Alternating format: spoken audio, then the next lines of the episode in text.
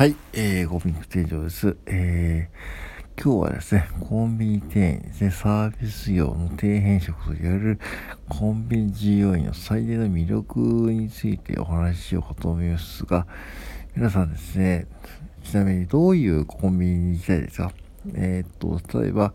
コンビニっていっぱいあるけども、ね、単に近いだけで利用しているコンビニもあれば、中にはですね、あの店員さんがいるからですね、あえて近くにファミリーマートがあっても、ちょっと遠いけど、あそこのセブンイレブンに行こうっていう方もね、いると思うかもしれないんですが、まあ、やっぱりそういう時は、こう、店員さんと仲良くなるっていうかですね、あの店員さんとちょっと話すのが楽しみとかですね、結構そういう方もいるかもしれないですよね。うん。まあ、もちろんその店員さんがいる時間がわかんないんで、うん。その狙っていくのはまあ難しいかもしれないしね。まあ常連さんであれば、ね、大体こう朝8時ぐらいに来ると思うんで、大体もう同じ店員さんがいること多いかもしれないけども、まあ、うちも僕もやっていてですね、僕はまあそんなにお客さんと積極的にこう、会話をする方じゃないんで、まあ別にこう普通にレジを淡々と受けている僕でもですね、まあ、たまにこう、お客さんがですね、ホットコーヒーをおごってくれるですね。うん。これはタブーかもしんないけどもね、本当はそれを受け取っちゃいけないけども、まあ、受け取るようにしています。うん、別に断る意味もないし、やっぱそういう行為をしてくれるのはね、やっぱりありがたく受け取るべきだと僕は思うんで、うん。まあ、ここ最近、先週もですね、まあ、そのお客さんですね、えー、大体年齢がまあ60代か70代のね、初めぐらいのお客さんで、まあ、ちょっと小柄なね、まあ、方でね、男性の方でね、大体こう、いつもですね、朝の4時半とかに来ることが多くですね、まあ、結構暇な時間ですよね。んで、まあ、例えば、えっ、ー、と、まあ、普通にご会議をして、うん、まあ、あのー、まあ、コーヒーでも飲みやと言ってですね、200円ポンとね、私を足してくれるということですよね。うん、なんかすごく嬉しいなと思って、まあ、何を僕はね、そのお客さんに、そのコミュニケーション取ったりもしたいんだけども、やっぱりその僕らの頑張りを評価してくれてるんだなと思って、まあ、他の従業者にやってるかどうかわかんないけども、結構ね、そのお客さんはですね、前々からこうね、うん、あの、おごってくれるというかね、コーヒーをね、差し出してくれるんでね、まあ1000円、1000円以上もおごってもらってますね。うん、ありがたく受け取るようにしています。もちろんお釣りも出るけども、お釣りも含めて、やっぱり気持ちいいですよね。うん、まあ、本当はね、受け取っちゃいけないかもしれないけども、結構それってさ、やられている方は多分結構少ないと思いますよね。うちの女優さんね、結構ね、その個別で受け取ったりしてますね。そういうことで言うとね。なんか、この間、こう、カフェロゴってまた、ペットボトルのね、カフェロゴってまた従業員さんがいてですね、まあ、その方は、まあ、その従業員さんはですね、夜勤メインでね、まあ、本当にコミュニケーションもね、上手に取れるしですね、あと、もっとアパレルの店員さんも見てですね、まあ、今、うん、普通にこう、うん、えー、今も60代のね、半ばでね、もう本当人生経験豊かでね、まあでもテキパキ働けるんで、結構お客さんと積極的にコミュニケーションして、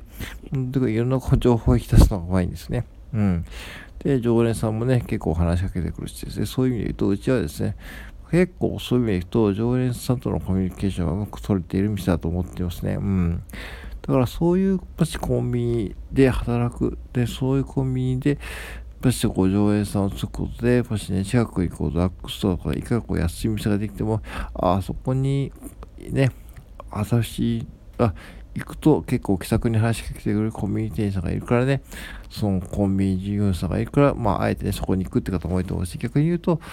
そういう、なんかこう、そういうところ醍醐味を感じるというかですね、そのお客さんと仲良くなると、結構ね、そのね、なんか物をもらったり、その、そう、そういうこうなんだろうな、そういうこう感謝をされるってことがね、ダイレクトに感じれる仕事だと思いますよね。なかなかこういう仕事って、なかなかなくないですか？うん。まあ、だから要はね、なんかこう、結構サービス業って、どうもさ、YouTube とさ、ああいうのを見るとさ、ネガティブな部分ばかり報道されて、だからいけないんだと僕は思いますよ。なんかね、その、社会の風潮としてですね、例えば底辺職イコールネガティブなイメージをね、えー、持たれるけどね、なんかそういう意味で、なんか低品色ってことはもうそうそうはいけないんだけども、じゃなくて、底辺職イコール、そのお客さんとの接点が多い仕事も多いんで、例えば介護職とかですね、保育士さんとかですね、そういう、まあ、いわゆるこういうね、そういうの言われてますけども、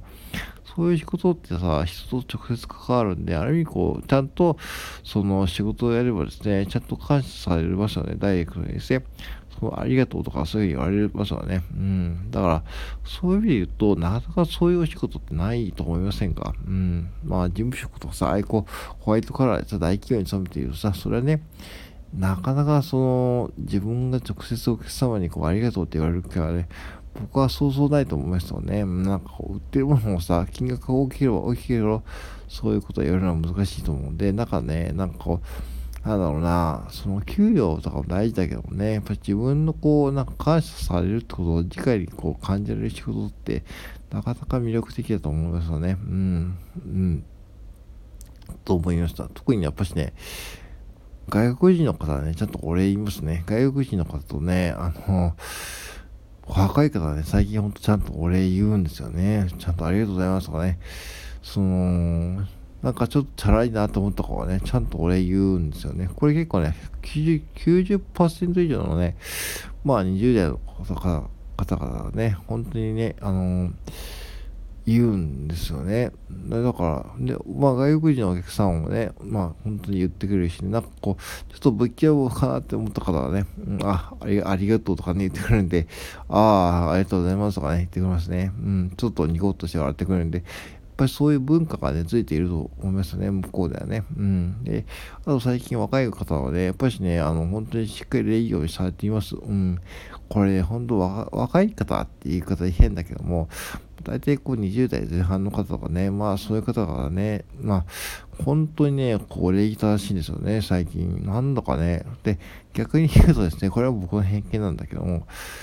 まあやっぱしね、年を取ってくるとね、やっぱし、まあ、中にはですね、やっぱしこう、ちょっとツンケンとしたお客様いるんで、まあ、まあ、そういう時はですね、僕何を考えるかというと、あ、多分この人も10年後にはもう多分いないかもしれないから、しょうがないかと思ってですね、そう、だから、なんだろうな、ちょっと言い方がちょっと乱暴ですけども、えー、10年後にはもうこの人いなくなるから、多分いない、いや、もういい、どうでもいいとかね、そんな感じでスルーするとですね、まあ、これいいと思いますよね。まあ、その確率はかなり大きいですしね。まあね、うん、だからしょうがないと思ってですね、まあ別にね、まあいいと思ってですね、スルーすることします。そんなところでエネルギー使ってもね、しょうもないですからね。うん。そういう意味で言うと、そういうことを、なんだろうな、感じられるこう仕事なんでね、まあいちいちこう、人間臭い仕事だと思いますね。あえて言うと。うん。だから、ぜひね、僕はコンビニ店員とかね、そういうサービス業を人生一はね、やる機会があったらやった方がいいと思いますよ。そうやって、やっておくとですね、意外とこう人の表示とかですね、理解できてですね、自分のこう人生経験が豊かになるような気がします。これね、いきなりこうなんだろうな、例えばね、大学生の方がね、そういう経験をするアルバイトですね、例えばね、居酒屋とかコンビニとかでバイトをしててですね、普通にこうなんかこう、社外して出てしまうと、おそらくですね、結構メンタルですね、やられると思いますよ。うん。だから、ある意味こうね、まあ、免許つける意味でも、そういうアルバイトを経験しておいたりですね、別にこう、その、うん、そういうこと、サービスを、まあ、やっておくとですね、まあ、意外とこう自分の人生のプラスになることも多いんで、ぜひね、僕はコンビニ従業員をちょっとアルファベットすることをね、非常にお勧めしますよというお話でした。お話でした。で、えー、ちょっと有料配信はですね、ちょっとこういう大きさはね、絶対にいけないというお話をね、しようと思いますからね。はい。実際これあった話ですからね。はい。ちょっとお楽しみにしてください。以上です。